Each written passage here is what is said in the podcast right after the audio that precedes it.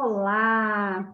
E hoje nós vamos falar de sonho, de magia, de sinais. Nós vamos ver aquilo que nos move na vida. E estamos dando continuidade ao projeto Livro Vivo. Eu, Andréa Verzenharsi e Daniel Kaltenbach. Olá, Daniel! Olá, Andréa! Olá a todos que estão aqui nos ouvindo. É um grande prazer estar aqui de novo. E hoje vamos, né, então, dar essa continuidade ao, aos nossos estudos, às nossas, às nossas conversas né, sobre o livro Sonhar é a Magia da Vida, e hoje com alguns pontos bem interessantes, né, André? É, tem, tem coisas muito interessantes. Eu vou falar muito de sinais hoje. O que será que são esses sinais? Sinais de nascença, sinais que a gente tem que se conectar para perceber. Enfim, é, às vezes a gente passa pela vida de uma maneira tão distraída, eu digo, como se a gente estivesse só passeando. E a gente não está muito de passeio aqui, não, né? A gente está estudando, a gente está aprendendo, a gente está evoluindo, né? Ou não, escolhas, né? De cada um. E aí o livro vem falando muito disso. Lembrando que neste projeto Livro Vivo, a gente não lê o livro página por página, parágrafo por parágrafo. Nós vamos pegando tópicos e comentando. E existe uma riqueza de informações neste livro, né? Sonhar é Magia da Vida, escrito pelo Daniel Kaltenbach, existe uma riqueza de informações que não estão sendo acessadas agora na nossa, no nosso bate-papo. Então, vale a pena ler. Né? Você está tendo um tópico ou outro que não atrapalha a história, tem muita coisa ainda que acontece aqui neste meio, ele é muito rico em informação, como eu falei. Então, vale a pena ter este livro, vale a pena ler mesmo de, na íntegra, né? completinho. Então vamos lá, eu vou começar lendo uma frase aqui. Vamos lá. Deus coloca anjos disfarçados no nosso caminho para nos orientar. E daí teve um diálogo aqui, que naquele dia o protagonista, o Sérgio, foi o anjo da vida de alguém. E aí, Daniel, eu quero comentar uma coisa assim, olha, deixa eu ver mais uma página 142, mais uma parte. Afinal, eu, o protagonista, começava a entender a influência dos acasos, que nada, de, nada tem de acasos e dos sinais na vida das pessoas. As coisas que eu acabara de ouvir eram um indício. Minha jornada precisava continuar. Os sinais nos levam para o caminho da realização dos sonhos. E, às vezes, essa frase de que Deus coloca anjos na vida da gente, eu costumo prestar muita atenção, sabe, Daniel? Porque muitas vezes eu faço perguntas para o universo, para a fonte criadora, para Deus, e elas vão vir de alguma forma, ou é através de uma frase de um livro, ou uma música que alguém passou cantando perto de mim. Eu sei que vai vir, mas a gente precisa estar aberto para compreender esses anjos que Deus coloca no caminho. Precisa, não? Sem dúvida, né, André? É, eu acho que assim, tem, tem uma primeira questão que é isso: Deus coloca anjos no nosso caminho para nos orientar. E quem são os anjos? Né? Acho que é a primeira questão, quem são os anjos? Porque às vezes as pessoas também ficam naquela, pô, não, anjo, então tem que aparecer, né, descer aqui um querubim, né, ali, né, cabelo encaracolado, asas, e harpa, sei lá mais o quê, né? Falei, não, não fique ele pode até aparecer, né? Não vamos dizer que não vai aparecer, mas, enfim, não fique esperando um anjo desse aí, que vai ser difícil, né? Fica lá, é, O mais provável é o que? É a gente estar aberto, como você comentou, estar aberto para receber a mensagem, essas mensagens que vêm muitas vezes através de anjos, né? E não só através de anjos, como vamos falar hoje, mas muitas vezes através de anjos. Quem são esses anjos? Esses anjos, muitas vezes, são as pessoas mais inesperadas que estão à nossa volta, que estão ao nosso redor. Às vezes é ali o cobrador do ônibus, às vezes é a velhinha que está andando ali na rua, às vezes é um cachorro que passa na nossa frente, às vezes, enfim, é, é um familiar, é um desconhecido, é alguém que você viu na TV, mas as, o universo está interligado. As pessoas estão interligadas. A gente não imagina o papel que cada um de nós tem na vida das outras pessoas ao nosso redor. O quanto muitas vezes nós mesmos não somos os anjos na vida de outras pessoas, às vezes sem nem saber, sem nem ter consciência disso. E as outras pessoas também. Inúmeras vezes, se a gente parar para prestar atenção, elas são os anjos nas nossas vidas que aparecem na hora certa, no momento certo, com a mensagem certa, com a atitude certa para nos orientar, para nos dar essas respostas que você comentou, tantas perguntas que a gente faz, para, enfim, trazer aquilo que a gente estava buscando, aquilo que a gente estava questionando ao universo. É, é bem interessante isso, porque tudo isso, desse, eu estou tirando um pouco do contexto, lógico, mas na história é por uma frustração, um desânimo que a pessoa teve porque alguma coisa não estava dando certo na vida dela. E aí veio alguém de fora e colocou essa questão dos anjos, dos sinais. Então, às vezes, a gente se desanima à toa, eu costumo dizer. Lógico que nós estamos numa experiência humana, ninguém está 24 horas por dia super em alta, com um good vibe, não é assim, né? A gente sabe que a gente oscila, embora talvez não deveria, deveria oscilar tanto assim, mas pelo menos quando a gente está nessa caminhada de expansão de consciência, a gente sabe utilizar as ferramentas e voltar para o centro mais rapidamente, tá? Então está tudo bem a gente se desanimar. Só que quando você pede um sinal, quando você sente esse desânimo, ou quando você acha que você está se desviando do caminho do seu sonho, e como eu vou saber se estou desviando ou não, eu vou falar daqui a pouquinho.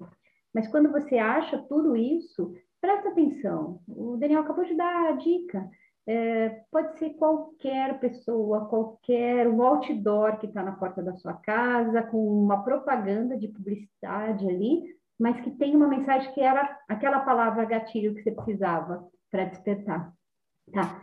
Nós nunca estamos sozinhos, nunca, nunca. Nem sempre é do jeito que esperamos, mas vem. A e vem. Exatamente, assim, nunca estamos. Essa é uma ilusão a gente achar que, né, aquela sensação de que nós fomos jogados aqui no mundo, né, nascemos jogados, fomos espirrados aqui e abandonados. Né? Vive, aí, é, vive aí, um dia eu te converso, no juízo final eu converso com você, né? Nessa aquelas é, ideias. É, vendo o que você tem que fazer e depois você vem para o tribunal no julgamento Exatamente. Final. Não, nós estamos aqui numa, numa coisa muito mais mais bacana nesse sentido, uma união, nós estamos interligados, temos papéis, temos funções, enfim, tudo está interligado. É importante que a gente compreenda isso. É, até tem um diálogo que o personagem Sérgio trava é, com um total estranho. De repente, ele foi senta, estava chateado com alguma coisa do trabalho, um projeto que não deu certo, senta num, num restaurante lá para tomar um café, para almoçar, não lembro, mas de repente um estranho começa a puxar conversa com ele. Ele fala, puxa, tudo que eu queria era ficar sozinho. E esse estranho traz uma infinidade de respostas, falando de uma linguagem que não era o que ele esperava, mas que veio. Então, é, se você que está ouvindo a gente agora, vendo a gente se desanimar por algum motivo, lembra, é, é, precisa perguntar. Às vezes a gente não faz as perguntas para o universo, para Deus, para a fonte criadora, se eu não pergunto, que resposta que eu vou receber? Né? Então, saia um pouco do seu comodismo, parta para se questionar um pouco das coisas.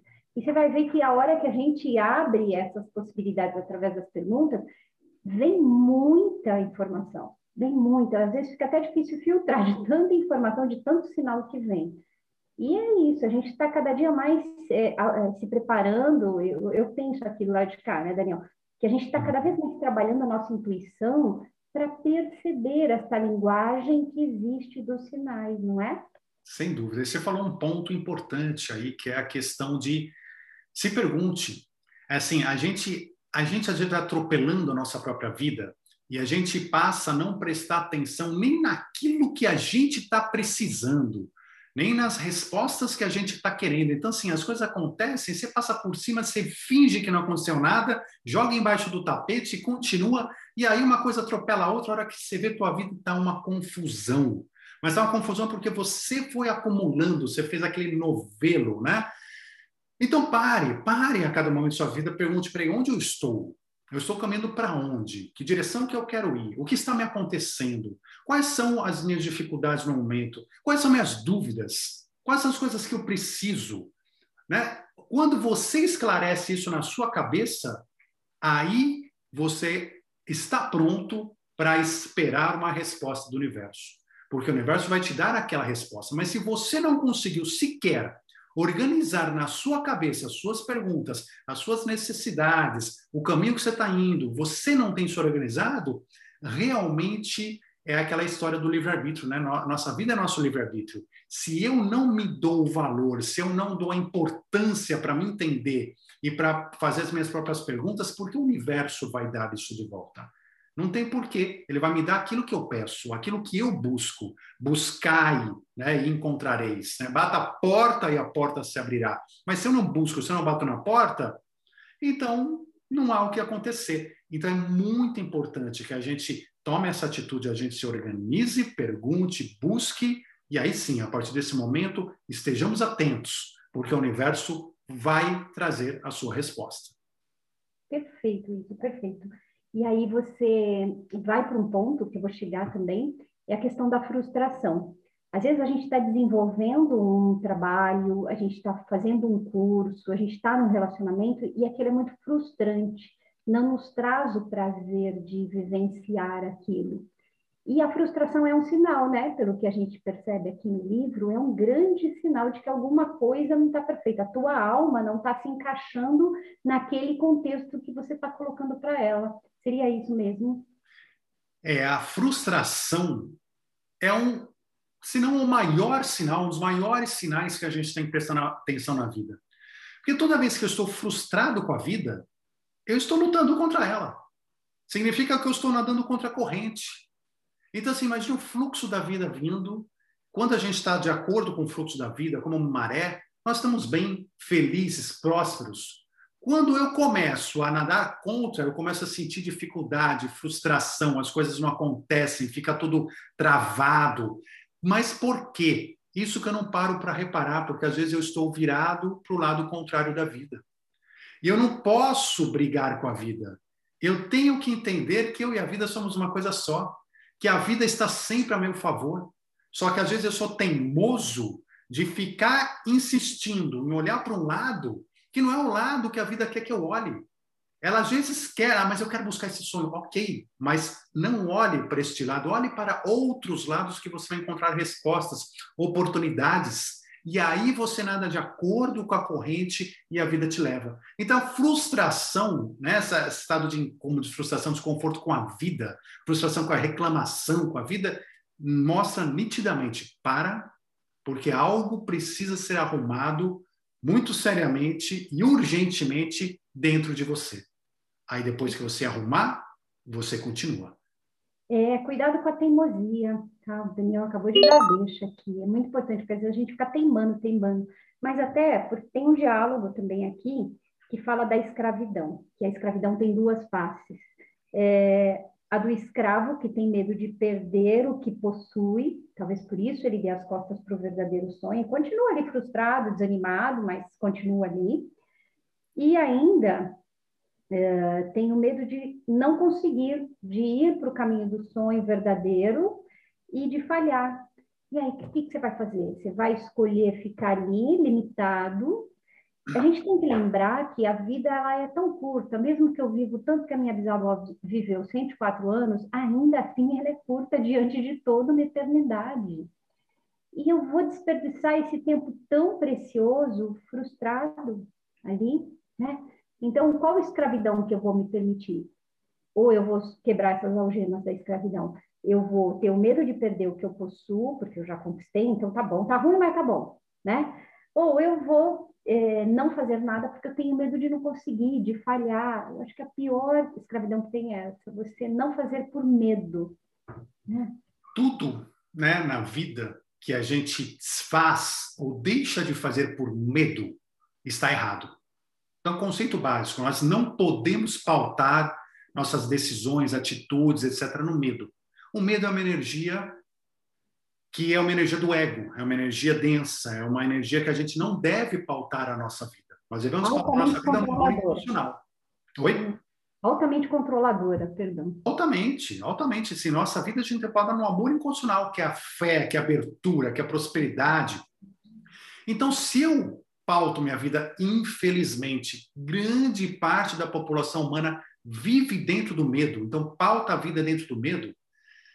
O medo te congela e você vira escravo do medo. você não consegue dar um passo adiante, você não consegue progredir, você não consegue andar, você não consegue buscar seus desejos, seus sonhos, porque o medo te congela.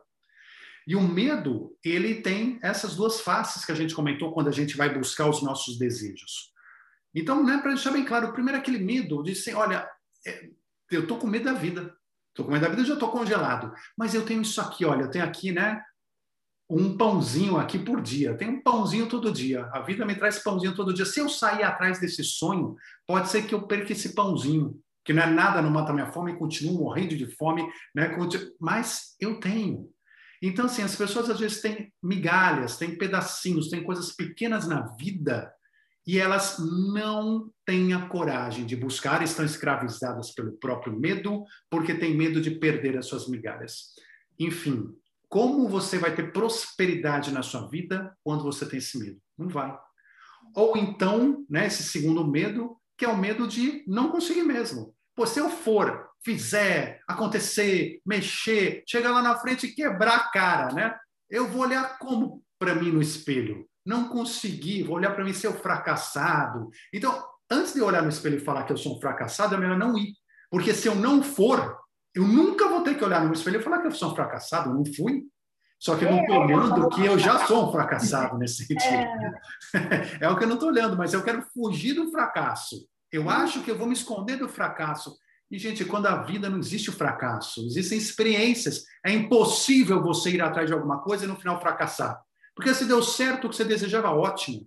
Se deu errado, ótimo também, porque agora você está mais, mais sábio, mais experiente, mais próximo, inclusive, daquilo que seja o que for que você estava buscando. Então, uhum. a gente tem que mudar a forma de ver a vida. Nossa, no, teu, no, no seu canal, é, Despertando Pessoas no YouTube, tem um vídeo que fala é, Não Existem Erros, eu acho que é o título dele, não sei se você se lembra, e é, eu assisti faz muito tempo, não lembro todo do contexto, mas eu lembro que isso me gravou muito. É, não existe erro. Se você errou, entre aspas, na verdade você ganhou é, conhecimento para partir daquele ponto começar, recomeçar, fazer diferente, ou fazer igual e quebrar a cara de novo, você sabe, a escolha sua. Mas não existem erros, existem aprendizados, né? É, procurem lá no canal, eu não sei, o título é esse, não sei se você lembra, mas vale muito a pena. Ele fala só sobre isso mesmo. É, fica o convite aí a todos, né, visitarem o canal aqui do, do YouTube, Despertando Pessoas, onde a gente, enfim, tem vários temas interessantes para a gente refletir sobre a vida, despertar de consciência e tudo mais. E essa é uma, é uma, é uma, é uma lição que é difícil da gente entender, porque a gente está acostumado com a ideia de erro. É uma coisa que está na nossa cabeça: erro, erro, erro, e, e, o medo do erro. É uma coisa que, enfim, veio ao longo, está dentro de nós, nosso inconsciente coletivo. Quando na espiritualidade maior, erro não existe, não existe essa, essa questão. Por isso que, né, aí vem a questão do perdão e tudo mais, por que a espiritualidade sempre vai perdoar? Ah, porque ela nunca vai ver o que você fez como um erro ela vai ver sim como uma coisa que você aprendeu que às vezes por causa daquilo que você fez você pode ter desequilibrado o universo de alguma maneira e tem que recompor que alguns chamam de karma etc tem que recompor aquela situação para o universo para reequilibrar. E dentro disso você está aprendendo também a lição que você não foi tão bem. Mas não são erros são aprendizados. E nós estamos aqui na vida para que que a gente vive? Só tem uma função aprendizado. Então quer dizer se eu estou caminhando, errando ou acertando no meu conceito individual, eu estou sempre acertando, porque eu estou sempre aprendendo esse é nosso objetivo. Se eu estou cumprindo o objetivo macro, principal, primordial da vida, eu nunca posso estar errando. Não há, não há como. Sim, você está se movimentando. Acho que talvez o ficar parado seja muito mais um erro do que você ir lá fazer e dar certo ou não, entendeu? Mas, Sem dúvida. Cada um tem o seu tempo. Isso me lembra uma frase do livro Alquimista, do Paulo Coelho. Quanta coisa eu perdi por medo de perder. Exato. Pois é. Só que quando a gente está falando desse medo, eu já vou dar mais um salto aqui, é, eu vou falar de talentos. Isso está na Bíblia, né? E está aqui no livro. E, deixa eu só voltar um pouquinho. Tem hum. umas partes aqui que essa história do medo de, de agir e depois perder, que o Sérgio, personagem, ele foi, tinha por formação é, ele era advogado e fez outros cursos, outras especializações. Então, ele sempre aprendeu, como nós todos, a acertar, a fazer provas. E se chega no final do ano, eu passo de ano, eu faço prova, se eu errar, eu repito. Então, parece que a gente está condicionado nessa questão, eu preciso acertar. Eu preciso passar de ano. Nós aprendemos isso desde criancinha. Nós estamos condicionados a sempre acertar. Então a gente precisa dar uma trabalhadinha nisso, porque nessa história toda me remete para os nossos talentos. Né? Os talentos, no sentido bíblico, é, eram moedas, né? Eram contadas em dinheiro. Eu recebia meus talentos, eu recebia um peso X. Cada talento era um, um sei lá, vamos por 100 reais, por exemplo né? É, então você recebia um talento X e você tinha que multiplicar, ou você perdia aquele talento, ou você escolhia o que você queria fazer com esse talento, né? Comprava as coisas. E aí nós recebemos, né? E, e tem aí, entre todo um contexto, tem uma parte que diz assim, que está na Bíblia, que diz assim, porque aquele que tem, receberá ainda mais, e terá em abundância. Presta atenção, isso é um código. E aquele que não tem, perderá até o que parece ter. Não enterre seus talentos. O Sérgio ouviu alguém falando para ele: não enterre os seus talentos. Essa é a forma mais fácil de perdê-los. E aí, né? Exato, né? Essa é uma, é uma outro, uma outro ensinamento, né, da vida, assim, que, enfim, foi nos trazido, né, principalmente nessa parábola uh, pelo nosso mestre Jesus, é onde ele compara realmente os talentos a, né, no caso ali, o dinheiro, mas os talentos à nossa capacidade, às nossas habilidades, aquilo que a gente é capaz de fazer e está totalmente relacionado aos nossos medos, aos nossos receios, porque né, na, nessa parábola, então Jesus comenta que quando o Senhor né, foi partir e deixou seus talentos para os seus servos ali. A um colocou cinco talentos, a outro três, a outro um. E aquele que colocou cinco, ele teve coragem, ele usou suas habilidades, seus talentos, ele acreditou no universo, ele nadou a favor da corrente. E quando o Senhor voltou, tinha multiplicado seus talentos. Conclusão disso, você confia num gerente desse, você confia numa pessoa dessa. Você fala, se eu dei cinco, ele transformou em 20, eu vou dar 100 agora, porque ele vai transformar em 500. Né? Então, a quem, né, quem, né, a quem se dá, mais receberá ainda, com quanto não haja dentro do medo, não viva dentro dessa inércia, desse congelamento. Agora, aquele que tinha recebido menos, justamente, né, tinha recebido um talento só, ele falou: Eu não, eu, eu não sou nem louco de perder, medo de perder, eu não sou nem louco de perder esse talento. Eu vou guardar, vou né, colocar ele no cofre. Quando o senhor voltou, ó, tirou do cofre, está aqui, ó, olha o seu talento de volta, como eu cuidei bem. E aí ele foi recriminado, falou: não, você nunca mais terá um talento meu. Porque né, você ficar esse tempo todo com talento para deixar no cofre, né, a vida não é feita disso. A vida é feita de movimento, é feita de, né, de, de, de grandezas, de atitudes, de coragem, e não para você colocar os seus talentos, suas habilidades, seu dinheiro, suas riquezas, seu poder, sua energia no cofre e achar que colocando no cofre por causa do medo, congelado pelo medo, você está fazendo alguma coisa boa para a vida. Então é uma, é uma passagem muito, muito interessante e que vai refletir na história, né, no livro, na história do personagem, do Sérgio, vai refletir fortemente em aprendizados do dia a dia dele, na vida dele. Muito Mas é assim, um incrível. A gente pode encarar, então, esse talento que eu recebo, que às vezes eu acho que é único e não é, a minha própria vida, a minha existência atual é o talento que eu recebi. Pode ser? Sem dúvida. É, eu acho que é uma comparação excelente. O nosso talento é a nossa vida. Ou seja, olha a nossa saúde, nossa capacidade de raciocinar, nossa energia de correr atrás, né? tudo aquilo que a gente já aprendeu para fazer. São, é a nossa vida, o conjunto da nossa vida. Nós somos máquinas prontas, né? máquinas com uma essência dentro, né? prontas para cocriar, para realizar, para aumentar, para trazer virtudes. E, e quando essa máquina e essa essência não querem funcionar, é complicado. Então, quer dizer, nossa vida é esse talento. Nós temos que agradecer a vida, ser gratos por estarmos aqui e aproveitar isso.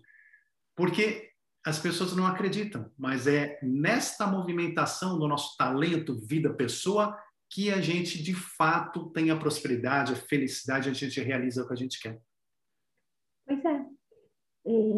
Eu acho que assim, essa, este bate-papo está cheio de informações tão profundas.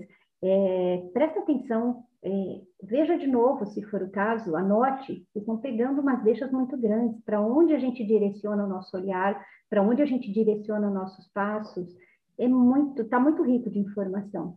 Às vezes, como ele diz aqui no livro, é, meu sonho parece um grão de ouro perdido no meio das dunas do Saara. Como é que você vai achar uma, um pontinho mínimo perdido nas areias? E às vezes a gente tem essa percepção da vida. Em algum momento a gente desanima e acha que aquilo que estamos buscando é muito difícil de encontrar. Está perdido em, em algum lugar. E não é bem assim. É, isso me lembra um outro livro também que me fala que, olha, eu rodei, rodei, rodei, e depois, quando eu olhei bem, o que eu procurava estava exatamente aqui, dentro de mim. Né? E também é do Paulo Coelho. E aí, o que acontece? Uh, não busca fora, não busca essa realização do talento, da, de, da expansão do seu talento, da realização do seu sonho, não busque fora de você. Não está fora.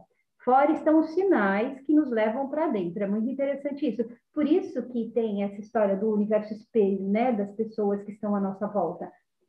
Todo mundo, do mais chato que convive com a gente ao mais legal, todos eles são espelhos, são informações que temos para realizar a nossa vida, não é?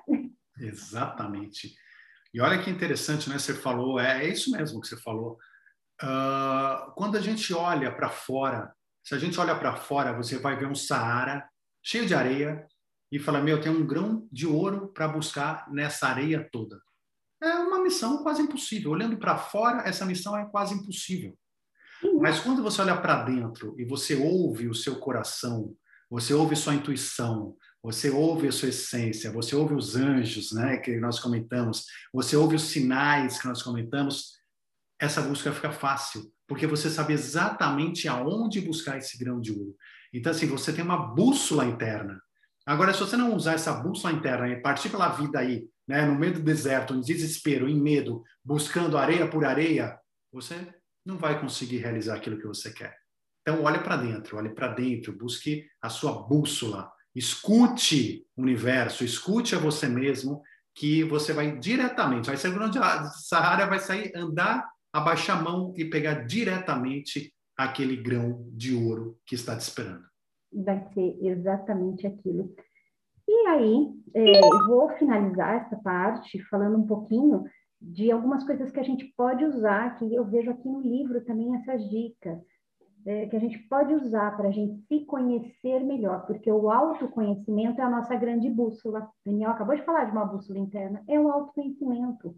A partir do momento que eu, que eu deixo de delegar para os outros o meu caminho de vida, a responsabilidade dos meus sonhos, das minhas realizações e assumo o controle da minha vida, é porque eu comecei a me conhecer e eu estou usando as minhas ferramentas. E aqui, essas ferramentas, uh, eu estou numa parte do livro em que o, o Sérgio trabalha num laboratório. Eu não estou querendo dar muito da história, né, para vocês, porque senão vai ficar meio chato a hora que vocês forem ler. Então, eu estou segurando um pouco as informações. Mas ele tem que fazer umas plantas crescerem. Como? Eu não sei. E aí ele começa a ver os outros funcionários desse laboratório como é que estão trabalhando. E esses funcionários começam a interagir com essa natureza perfeita que nos rodeia e começam a prestar atenção nos sinais. Uns usam as ferramentas que eles têm, né? Uns usam música, outros cromoterapia, outros o diálogo e por aí vai, tá? Ou seja, nós temos, além do, do, das ferramentas internas, nós recebemos muita informação aqui de fora. Se a gente ficar fechado só para dentro, sem prestar atenção nos sinais externos, dizendo com uma certa arrogância: ah, isso eu já sei, não preciso aprender. Ah, isso não é para mim. Se eu começar a me fechar neste nível de, de arrogância, acabou, desiste aqui agora. E também, se eu ficar só lá fora, fazendo todas as terapias possíveis e imagináveis, usando todas as ferramentas sem olhar para dentro, também desiste, porque não vai chegar em lugar nenhum, não é? Exatamente. A gente tem que entender que o universo, ele, nós não estamos sozinhos, como a gente falou, e por isso que tudo está interligado. E tudo está interligado, inclusive com as pessoas. Então, o que a Andrea comentou do universo espelho, né? As outras pessoas são espelhos nossos, onde nós emitimos uma certa energia, um certo nível de informação e recebemos da outra pessoa um certo nível de informação que está vinculado àquilo que eu estou buscando na minha vida. Então, eu não vou receber da outra pessoa coisas que não têm nada a ver com o que eu busco. Se a gente parar para reparar, tudo que vem né, de fora vem de acordo com aquilo que eu estou vivendo, de acordo com aquilo que eu estou buscando, com aquilo que eu acredito. Então as coisas se encaixam, se encaixam porque eu filtro, eu filtro e vou recebendo o que me interessa, sem perceber. Isso tudo no trabalho inconsciente. Agora, nesse, nessa situação, né, onde no livro, inclusive, se comenta, né, e o, e o Sérgio precisava aprender habilidades que ele não tinha, ele precisava superar certos obstáculos, certos desafios que estavam na frente dele, e que em algum momento ele falou: Eu não tenho nem como começar isso. Ele começou a parar, peraí, vou observar. Deixa eu observar as outras pessoas, deixa eu observar o universo, deixa eu entender. E é esse momento de humildade, né, que, que de humildade, de você parar e falar: não, eu preciso trazer informação, eu preciso e, e, e saber, humildade, humildade e fé, e fé de que eu trazendo informação eu vou resolver, que é o que você comentou, né, André, de que, ou seja, não, não ter aquela, aquela arrogância de falar, já sei tudo, não me traga nada, e é assim, e vai dar certo ou vai dar errado. Não, abra-se, abra-se. E nessa abertura, nos relacionamentos, relacionamentos com as outras pessoas, com as plantas, com os animais, com o universo, essa troca de informações vai te enriquecer as suas habilidades, seus talentos, e você vai começar a conseguir realizar coisas que você não conseguia antes. Mas para isso tudo temos que estar abertos. E os relacionamentos são a chave essencial para que a gente consiga isso, porque é no outro. É, é nessa troca que nós vamos trazer para o nosso universo interno as ferramentas que estão faltando. Né? Eu tenho algumas ferramentas, tenho que usar bem. E as que estão faltando? As que estão faltando, eu preciso aprender a buscar aqui ao meu redor. E elas sempre vão estar disponíveis a hora que eu precisar, que eu entender qual é, que eu buscar para o universo, elas vão estar disponíveis logo ao nosso redor para a gente trazer para dentro e aí conseguir concretizar aquilo que a gente está precisando concretizar num momento específico da vida. Exatamente, é perfeito essa colocação. E aí, é, isso me lembra de um filme, eu não sei se você assistiu, é, Como Água para Chocolate, é, se vocês tiverem a curiosidade, que é a questão da energia. Tinha a mocinha da história, que era uma chefe de cozinha, na, na época não se falava em chefe, era cozinheira, e o dia que ela estava feliz, apaixonada, as pessoas deliravam com as refeições dela, com os banquetes que ela fazia, todo mundo saía sentindo ótimas sensações. O dia que ela estava triste porque tinha brigado com o namorado, ou alguém da família, ou tinha acontecido alguma coisa, as pessoas comiam e choravam, saíam da mesa chorando. Então, é, sinalizando isso, de que há uma troca de energia entre as pessoas em tudo que se faz, em tudo que se fala. E tanto é que, é, para encerrar, eu vou fazer uma pergunta para o Daniel, porque você esperava, talvez quando você escreveu o livro, você esperasse que ele trouxesse boas informações para as pessoas e que elas assimilassem mas nós estamos já várias, é, vários encontros de nós dois comentando algumas partes do livro e trazendo muita reflexão sobre elas. Então, quer dizer, este bate-papo que você falou, essa troca de energia entre as pessoas, rende muito aprendizado. É, você esperava é, isso? Olha, André, eu, eu, na verdade, assim, né? eu posso dizer que eu aprendo comigo mesmo, se é que eu posso dizer isso. Né? É. Quando eu, eu escrevo, parece louco, mas não é. Eu escrevo, ou eu mesmo no nosso canal de YouTube eu falo, palestras que eu faço, muitas vezes eu falo as coisas, e depois eu vou assistir, eu vou ler, e eu aprendo com o que eu falei. Então, assim, é, é, as informações, elas estão soltas aqui no universo, elas estão soltas. E a gente, né, ou seja, a gente tem que deixar nossa intuição trazer elas. Temos que deixar elas fluírem.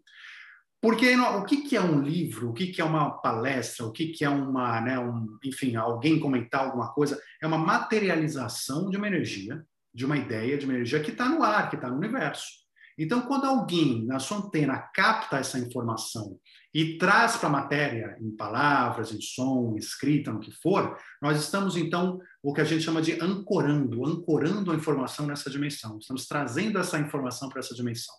E a partir desse momento que essa informação começa a poder ser útil para as pessoas.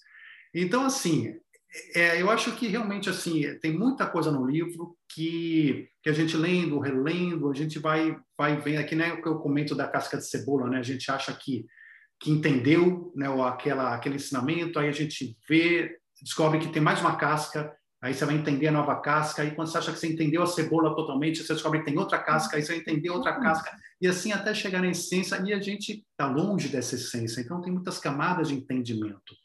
E acho que esse livro representa muito isso para mim também. Para mim foi um grande aprendizado ter escrito, ter trabalhado esse livro. Para mim foi, né, foi um, um, uma benção, um brinde realmente aí que, que eu pude receber de poder escrever esse livro. Então, não, a gente que a gente nunca espera, a gente vai fazendo e as coisas vão acontecendo. Vão acontecendo. Aí você deu outra chave. É... Não façam uma coisa esperando o resultado exato daquela coisa nunca vai ser da forma que, que, gente, que você espera, que eu espero. Solta, faz o teu melhor dentro das condições que você tem naquele momento. Só faça o seu melhor. Eu, eu disse isso hoje nos grupos Bem Viver, que são grupos de gratidão. É, às vezes você está 50% da sua energia só hoje, você não está 100%, mas dentro daqueles 50%, faz o teu melhor. Porque você nunca sabe o que o outro vai receber. Às vezes, esse 50%, o seu melhor dentro dos 50%, foi 100% para o outro, ele precisava, você foi o grande anjo daquele outro. Então, faça sempre da melhor forma que você puder fazer, porque daí não há arrependimentos de não ter feito. Exatamente. Tá acho que nesse sentido, só para finalizar, né? acho que a vida é como um quebra-cabeças, né? Só que cada um está com umas peças na mão. E se eu fico com as peças na mão pensando, pô, tá faltando essa, faltando aquela, e não coloco na mesa, para outra pessoa ver o que está faltando para mim e falar, olha, eu tenho essa peça aqui que está faltando para você colocar, não funciona. Eu vou continuar com aquelas peças e não vou continuar a crescer. Por isso que é o que você falou. Eu tenho que ir, eu tenho que ter iniciativa, porque conforme eu tenho iniciativa, os outros 50% vão aparecendo e vão se encaixando. Mas para isso eu tenho que pôr minhas peças na mesa, né? Então, vamos lá, vamos para o jogo. Vamos para o jogo, exatamente. Gente, por hoje vou, nós vamos terminar o livro vivo e nós estamos quase finalizando, né? Mas nós vamos entrar num tema muito legal depois, o amor universal.